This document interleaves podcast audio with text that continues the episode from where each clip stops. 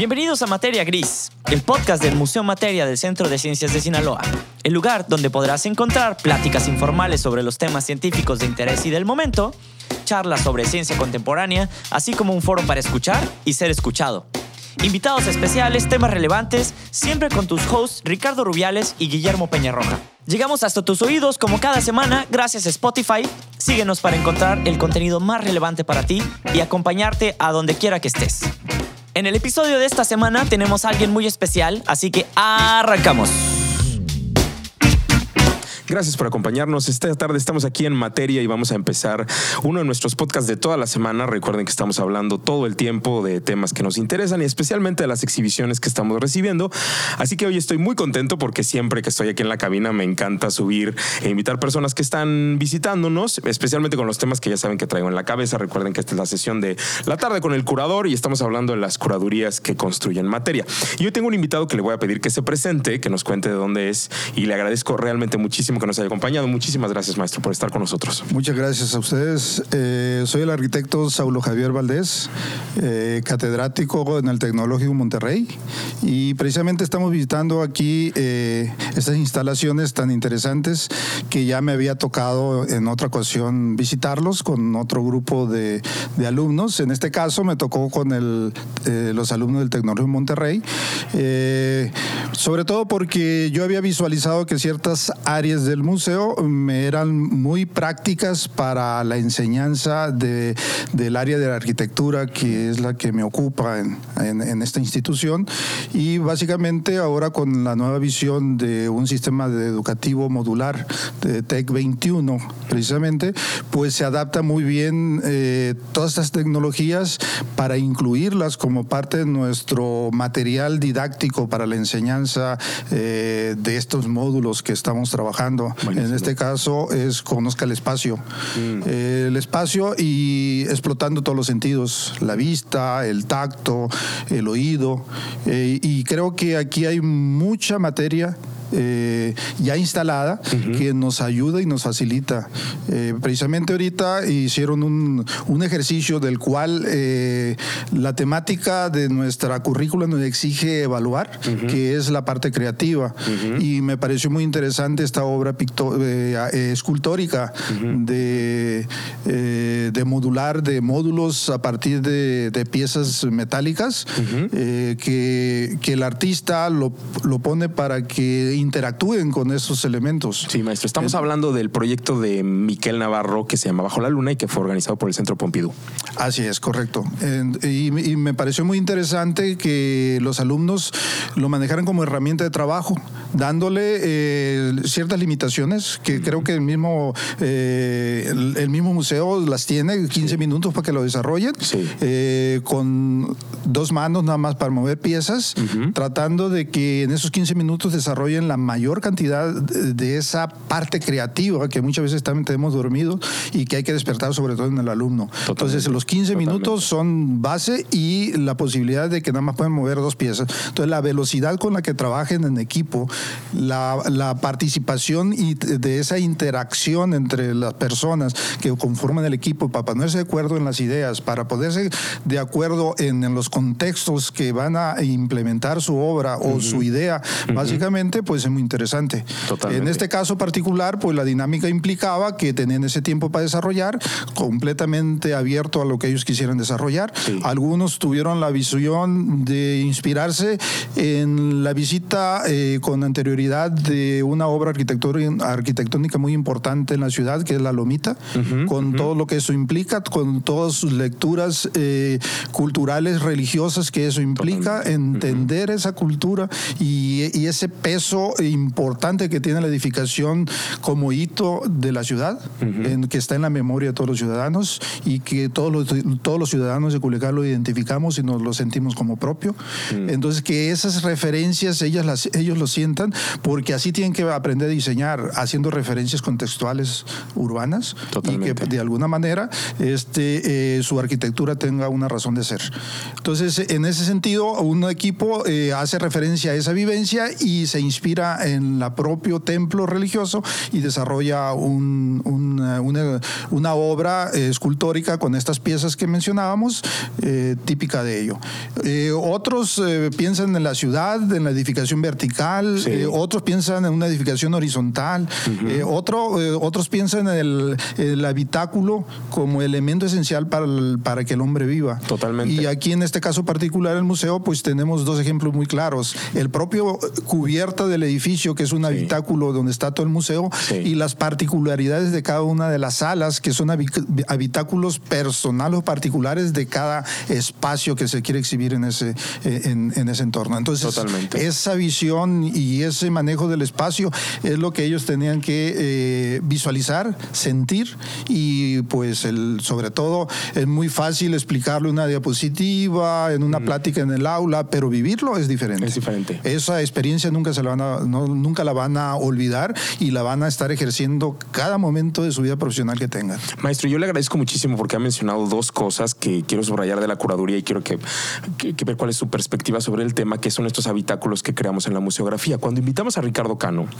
a participar a hacer nuestros, el diseño conceptual museográfico del museo, de las cosas que más nos inspiraron fue un arquitecto cuyo nombre es Juhani Palasma, él es, eh, eh, me parece que es de Finlandia, creo, y él creó un museo que se llama el Y empezó a hacer el proyecto del Kiasma pensando en dos ideas y uno tenía que ver en la fenomenología de la arquitectura, especialmente en la parte del diseño arquitectónico en cuanto a este espacio como para habitar. Entonces cuento un poco que este documento que nos sirvió mucho para la inspiración curatorial, que es Los Ojos de la Piel, eh, y la mano que piensa, nos llevó mucho a reflexionar sobre crear dentro de la misma estructura del museo, como es dentro de este eh, gran espacio que habitamos, porque con estos techos muy altos, ¿no? con este gran espacio, adentro estos microambientes ¿no? que nos permitían como llevar a otra, a otra reflexión. Y esto nos separaba, maestro, de la idea de estos museos, del museo, de los museos antiguos de ciencia que tenían esta sala de física, esta de matemática, esta de química, y que nos llevaba como a reencontrarnos de pronto con estos mismos habitáculos, cambiándolos de lugar, moviéndolos los de espacio, ¿no? Que eso sí lo encontraba siempre, pero que tuviera cosas distintas y que se fueran moviendo. Dentro del mismo gran espacio había otros pequeños espacios y adentro de esos había otros pequeños espacios. Este juego eh, esta reflexión de la filosofía de la arquitectura, maestro, ¿es, todavía común en la enseñanza o le parece que, ahora los arquitectos están mucho más en la parte más pragmática, más operativa, más de la gestión de la arquitectura y no tanto como de la filosofía del que relaciona con el cuerpo? Porque pensamos nosotros que la parte fundamental de la museografía tiene que ver con el cuerpo de las personas y cómo este cuerpo de pronto el formato de nuestros es muy alto y cómo tenemos que hacer un espacio más bajo. Este tipo de cosas filosóficas, ¿todavía se hacen, maestro, o ya no tanto? Yo creo que sí, eh, se va perdiendo eh, el camino muchas veces, pero se va retomando de nuevo, se regresa y se retoma eh, este tipo de situaciones porque es algo esencial para el diseñador. ¿Por qué? Porque al fin y al cabo diseñamos para el ser humano. Y la relación ser humano y el habitáculo debe ser esencial. Y la filosofía y la esencia, la razón de ser de las cosas, yo creo que la tiene que tener muy clara el arquitecto, visualizar y sentir el espacio, usar sus cinco sentidos porque muchas veces nos desacostumbrados, desacostumbramos a, usar nuestros sentidos y sobre todo como diseñador. y es entendible porque somos educados muy objetivos, mm. muy objetivamente, y la parte creativa, esa parte del cerebro tendemos a dormirla. Entonces, uno de los problemas fundamentales que tenemos generalmente en las escuelas de arquitectura en los, en los primeros años es despertar esa creatividad. Es eh, eh, el, que el muchacho aprenda a oír, que aprenda, aprenda a reflexionar, reaprenda a ver, porque nosotros circulamos por la calle todos los días, pero la vemos, observamos la ciudad, vemos cuáles son los elementos que conforman eh, la ciudad y que son representativos y simplemente podemos hacer, yo se lo hago ese ejercicio muy seguido a los alumnos, el decir, ahorita estamos en tal lugar, nos situamos en el centro de la ciudad, vamos a agarrar por la Bravo, perdón, por la Obregón y vamos a la Lomita. Hazme una relatoría descriptiva de todo lo que ves. Lo has vivido, lo has vivido a diario, a lo mejor todos los días lo haces, pero realmente sabes Totalmente. ¿Qué hay en la ciudad? ¿Qué anuncio? ¿Qué tiendas? ¿Qué colores? Eh, ¿Qué caracteriza ese pedazo de tramo? ¿Cuáles son los elementos más importantes? ¿Están en tu memoria o simplemente pasas, como dice, vives por vivir, más no lo disfrutas la vida y no disfrutas tu ciudad? Y eso es esencial. Eso lo estamos enseñando en la calle, llevando a los muchachos a hacer reflexiones, porque en, en aulas nosotros se los podemos decir y explicar, y a lo mejor lo hacemos bien o lo hacemos mal. A lo mejor lo entiende o no lo entiende el muchacho, pero que lo viva, eso nunca. Y es un ejercicio que tiene que hacer a diario. Sí.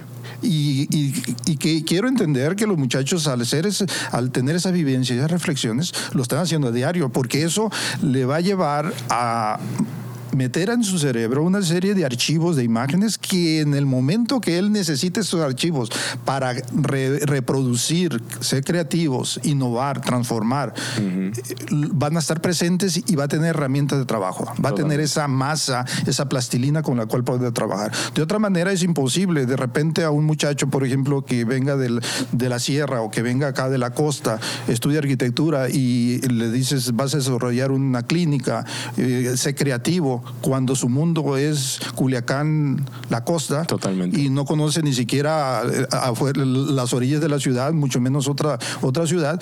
¿Cómo puede ser creativo un muchacho? Absolutamente. Desde luego dice, es que la comunicación es imposible, pero todos, todos no tenemos acceso a esa comunicación, a la televisión, pero es muy selectiva.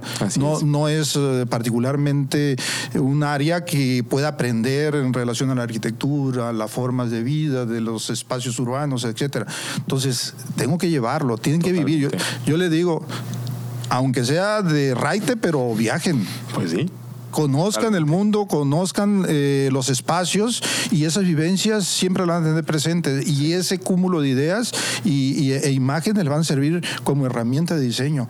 Y no estoy diciendo que van a copiar, sino van a transformar, tienen elementos bases fundamentales como para transformar el espacio, sea arquitectónico o sea urbano. Totalmente. Entonces, en ese sentido, pues sí estamos haciendo Me parece muy interesante esta nueva forma de concebir la enseñanza que tiene el TEC 21, porque nos está ubicando, claro, que, que, es algo que ya se está viviendo en otras partes del mundo. En toda Europa se está teniendo ese tipo de educación modular y no por materia aislada, que muchas veces tengo, hice 80 materias para terminar la carrera, pero nunca las ligué o nunca se preocuparon por ligar esas materias y pues sí, tengo un sinnúmero de conocimientos, pero pues no están dirigidos y a la mera hora, cuando yo me voy al campo profesional, digo, bueno, pues sí, me va, puede ser, y voy jalando y voy estructurando. Y me voy estructurando apenas en el ejercicio profesional, cuando de sus inicios debe estar estructurado la, la persona, ¿no? Y, muchas de las cosas que está contando el maestro, les cuento a, los que nos están escuchando, tienen que ver con estas perspectivas muy contemporáneas de la pedagogía.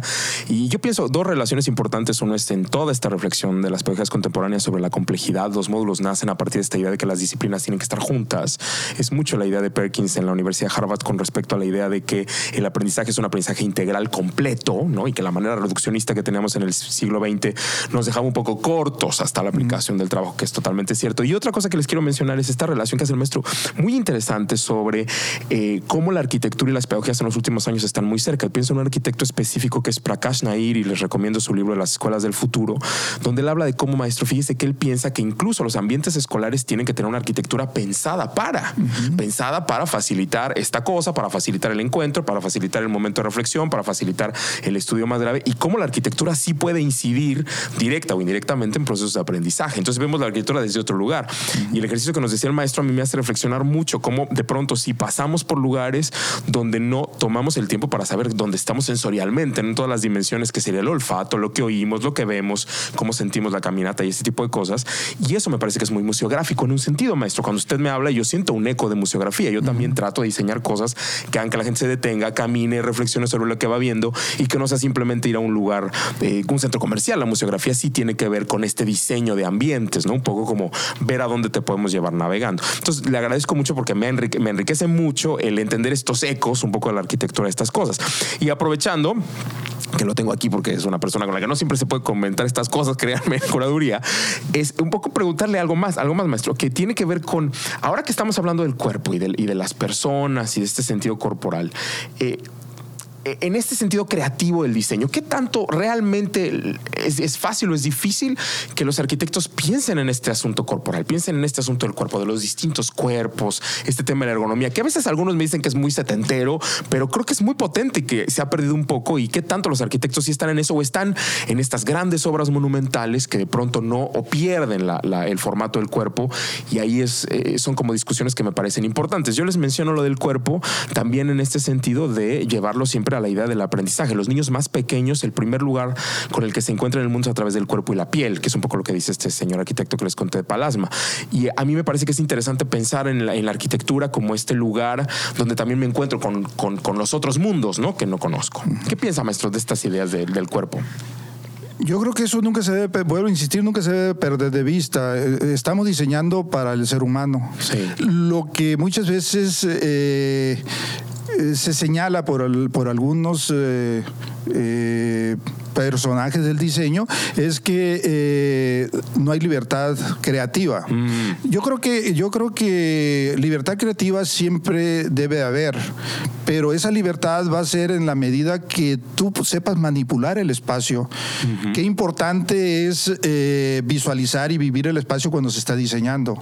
Y claro, dentro de una, una relación proporcional con el ser humano. Por ejemplo, para mí es muy importante entrar a un lugar público en donde me escale. Es decir, que esté a mi altura como ser humano. Sí. O sea, eh, y luego que el diseñador después de entrar a un receso de recepción, me abre el espacio y me manipula ese espacio, me lo, me lo acorte, me lo achaparre. o sea, esa manipulación del espacio es la parte creativa. ¿Qué experiencias eh, quiero que el diseñador me transmita mm. eh, como usuario? Y yo creo que eso debe estar presente y es la parte creativa. Eh, pero la proporción, no, la proporción es otra cosa. La proporción siempre se tiene que trabajar en proporción. Yo puedo aspirar aquí a tener una triple altura siempre y cuando sea mi intención, mi intención de esa triple altura. A lo mejor yo necesito la triple altura porque tengo otros habitáculos de otras dimensiones en donde tengo que proporcionar el habitáculo con la altura y en, en, esencia entro al habitáculo y me jala a otra proporción. Yo cuando entro a uno de los habitáculos de las exhibiciones particulares que están aquí, entre ellos eh, los, eh, los robots, lo que viene siendo reciclable, los que está acá, me parece the que me ubica dentro del espacio. O sea, yo estoy en el, dentro del museo, del gran habitáculo del museo, pero ahí me acorta, me acota, mm. me acota a mi escala humana. Totalmente. Y me, visualizo un espacio eh, abierto, cerrado. O sea, eh, eh, técnicamente está abierto. Me contiene, claro. Pero me contiene la expectativa de usuario. Y eso es el diseñador. Eso es el verdadero diseñador y el manipulador creativo del espacio. Y es lo que venimos aquí a, a manifestarlo muchas porque muchas veces no lo entienden. Dice, oye, pues esto, pues sí, le dan altura y resolvieron el problema de examen. Pero no se trata de eso, vive el espacio, eres un manipulador del espacio. ¿Cuántas veces no, no vamos nosotros, sobre todo en, en áreas en donde son turísticas, en donde ahí mayormente vemos al diseñador? porque hay una intención de venta, de mercadotecnia. Tú, yo tengo que, hay mucha competencia en las zonas hoteleras, sobre todo en los hoteles, y yo tengo que responder como arquitecto a esa competencia. Y el mejor, el que es más competente, el que manipula más el espacio, seguramente va a ser el que va a tener mayor utilidad o mayor uso, el hotel con mayor uso. Y eso va a depender del diseñador. Pero entonces ahí, maestro, la creatividad sí determina mucho en la profesión quién tiene un lugar y quién tiene otro. O sea, ser creativo sí te lleva a otras posibilidades. Pero se puede aprender a ser creativo. Mm. Eh, eso sí, yo, yo sí siempre lo recalco. Muy bien. Porque dice, ah, es que yo quiero estudiar arquitectura, pero no soy creativo. ¿Y quién te dice que no eres creativo? La creatividad la puedes enseñar. Hay técnicas para enseñar la creatividad. Hay técnicas para eh, tener ese soporte que yo requiero como profesional, de, en este caso de la arquitectura o del diseño industrial. O hasta el diseño de modas, incluso. Yo digo, eh, de todo, todo profesional del diseño eh, conjugan en algo en que tienen que ser creativos, pero no de decir, ah, es que lo traes de nacimiento. Tenemos, como ser humano, todos tenemos la misma... Eh, cantidad de neuronas creativas. Lo que pasa es que unos las explotamos más que otros y otros están más sensibles que otros.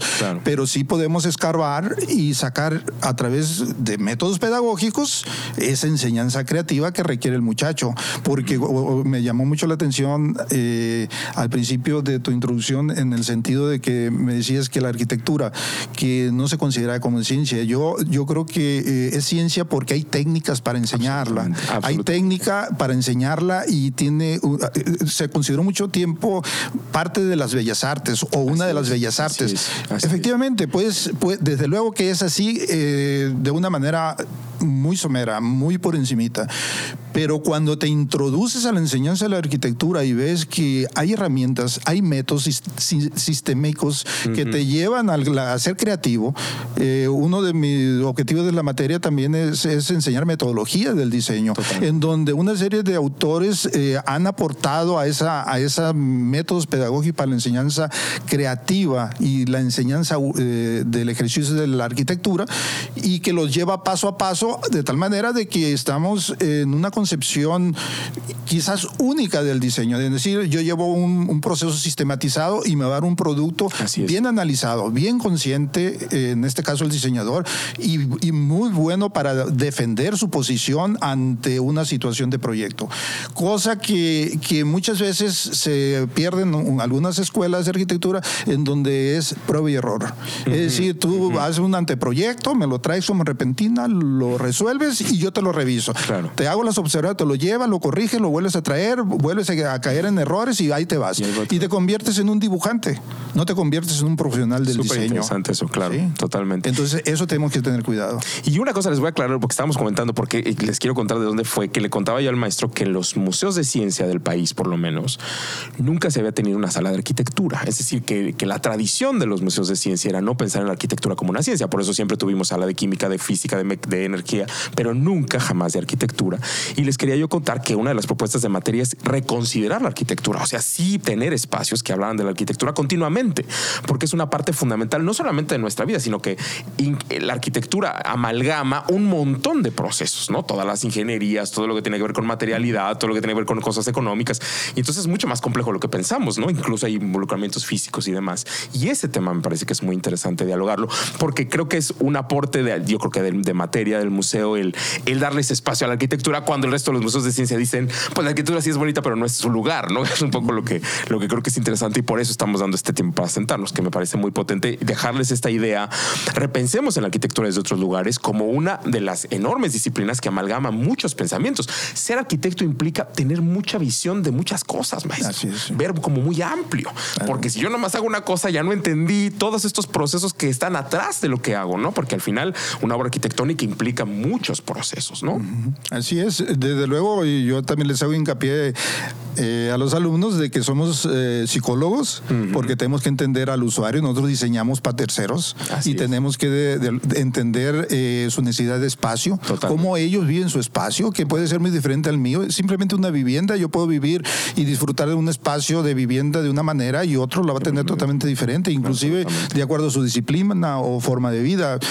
Yo les pongo de ejemplo, eh, un artista de cine va a tener unas particularidades de espacio de vivienda que tengo que resolvérsela, pero yo no soy artista de cine, pero tengo que investigar eh, cómo vive un artista de cine, cuál es, qué tan sensible es, cuáles son las particularidades y preferencias de ese artista en relación a color, a paleta de color, en relación al espacio. Yo puedo, para mí, a lo mejor para muchos, una recámara puede tener la recámara Infonavit, las, las medidas de una, en donde prácticamente está la y te tiras un clavado de la, de la, de la puerta porque no tiene espacio suficiente como para vivir ese espacio de la vivienda. Y en cambio, en una ocasión, una persona, un cliente me dijo, yo quiero una, una, una eh, clienta, me dice, yo quiero una recámara de 10 por 10. Dije, wow, de 10 por 10. Enorme, es 10 por 10?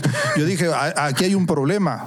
Me hice yo la pregunta, aquí hay un problema. La señora no sabe escalar, no se escala, eh, no se proporciona, o hay un problema problema profundo de uso del espacio que yo necesito conocer para poder resolver su espacio. Claro. Porque la solución más cómoda como arquitecto es decir, pues yo te hago el espacio 10 por 10 hasta bolas, ¿no? Ahí te haces tú, Totalmente. te acomodas como tú quieras.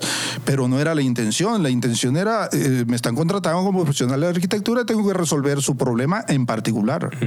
Entonces hubo que hacer todo un análisis poco a poco de psicólogo, ahí sí entra uno a sacar Claro. hilos, sacar hilos, y ella explicaba las razones, pues, la re- bueno señora, ¿y usted cómo usa la recámara? No, pues esto, de repente me enfermo, viene, tengo mucha familia, llega y se amontona en la recámara, no hay, yo necesito una salita, ah bueno, necesito una sala, una anterrecámara. Y dice, no, pues que mi marido que llega, del, de ese agricultor, llega del campo con las botas de lodo hasta arriba, se sube a mi edredón, a mi edredón en la cama de tanta cantidad de dinero y casi me quiero carbonizar. Y lo que me dice, yo pago, yo lo puedo ensuciar. Y tiene razón. Claro. Entonces yo necesito un espacio para que mi marido se siente a ver la televisión con las botas enlodadas sin ningún problema. Así que me moleste, claro. Nos levantamos y, y- y en la tarde, duerme una siesta, en la tarde hay que, hay que comer y comemos en la recámara, entonces necesito un comedor. Y yo escribo, entonces necesitas un escritorio. Entonces ya estamos viendo que toda su vida era en la recámara y por eso se entiende por qué necesita un espacio de 10 por Tan grande, 10. totalmente. Sin embargo, sin embargo, no le iba a entregar un espacio cuadrado de 10 por 10 o redondo de 10 por 10. Entonces se le entregó un proyecto perfectamente eh, cuidando la privacidad de cada uno de los espacios, porque hasta gimnasio lo usaba, eh, y donde tenía dos caminadoras, porque era el único momento Claro. eh, íntimo que tenían de, de hacer ejercitar y platicar todas las cuestiones del día. Entonces realmente tenía una casa redonda, pero había que darle esa privacidad a cada uno de los espacios. Entonces Sí. se quedó encantada porque ella pensaba que se le iba a resolver el problema con un espacio de 10 por 10. Sin embargo, eh, eh, es como un departamento eh, eh, redondo, con sí. todo, con un loft. Sí, Sí. entonces está encantada con su casa. Entonces eh, yo le pongo el ejemplo eso. Es que si yo, si yo como arquitecto me quiero poner en mis propios zapatos una, una, una recámara de 10 por 10, pues digo, pues está de locos, ¿no? Totalmente. Pero por eso eh, nosotros tenemos que ser psicólogos y tenemos que ver que cada espacio requiere y debe cumplir con ciertas necesidades. Ahorita mencionabas eh, en relación a otros espacios públicos, por ejemplo, eh, yo no puedo concebir una escuela. Eh, con educación tradicional a una escuela con educación activa Mm. o una escuela con educación mixta Con el mismo edificio, totalmente. con el mismo edificio. Sin embargo, en el país vemos que todas las escuelas miden igual.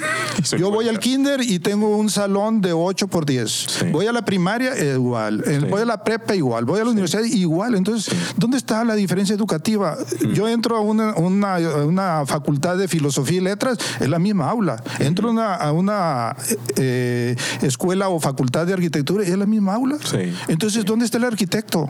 ¿Dónde están las necesidades particulares de cada sistema de enseñanza? Sí. ¿Por qué se quejan los estudiantes de arquitectura de que sus aulas no son las adecuadas? Que necesitan respiradores, que necesitan otro tipo de mesas, necesitan dónde trabajar eh, colectivamente, necesitan dónde extender sus planos.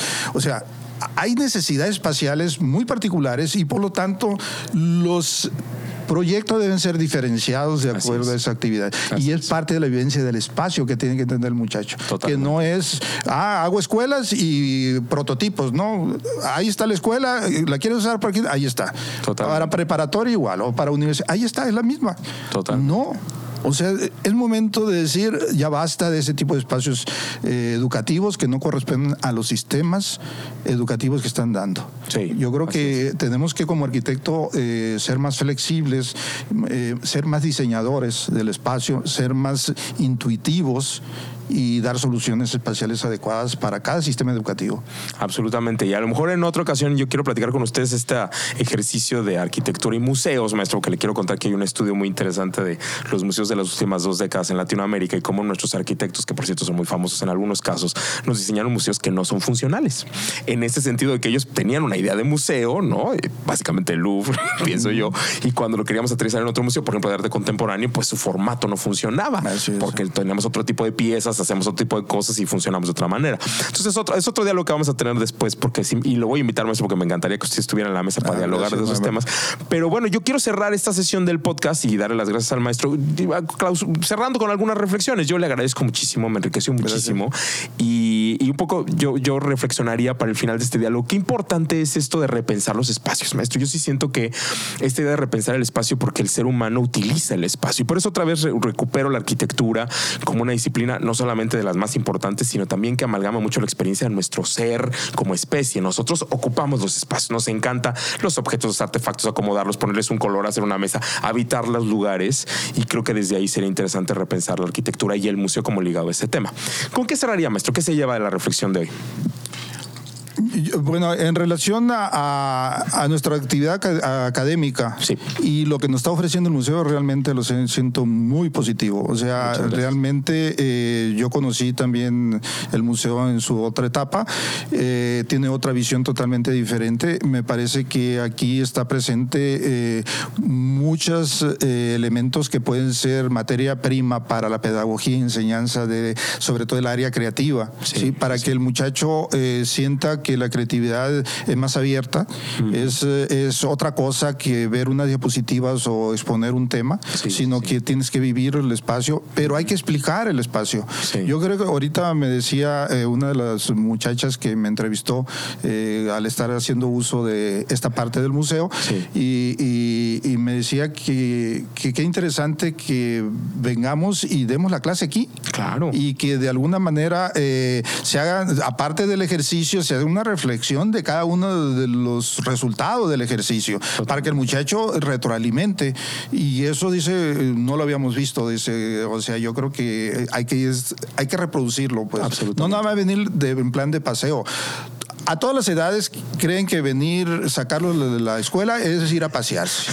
O sea, pero cuando uno los mete en dinámica, es decir, es que se te va a evaluar, es que tienes que tener un reporte de visita con todo lo que se habló y todos los elementos que conforman importantes en el ramo de la arquitectura y en lo que tú estás aprendiendo en ese lugar. Así es. Y en ese momento como que dice, ah, caray, voy a trabajar, no voy a pasearme, ¿no? Sí. Entonces tienen, vienen con otra visión totalmente diferente, ¿no? Sí, sí, eh, me ha pasado, me ha pasado de que he, tenido, he tenido visitas así a, modelos análogos muy eh, importantes para desarrollar un proyecto y creen que van de visita, pues entonces eso hace años y de, a partir de eso reporte, si no entrega reporte y evaluatorio, no funciona. O sea, el muchacho se siente que al final del, del día dice qué bueno cómo aprendí, nunca había visto el museo de esa manera, realmente lo disfruté, realmente quiero volver, ¿sí? Y eso es importante.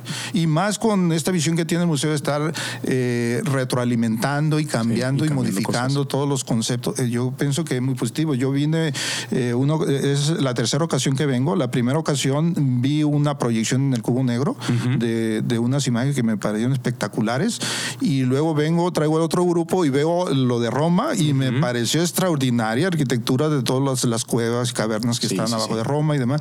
Muy interesante, una, una tecnología muy avanzada de, de 3D y 4D, extraordinaria, y vives el espacio, estás ahí.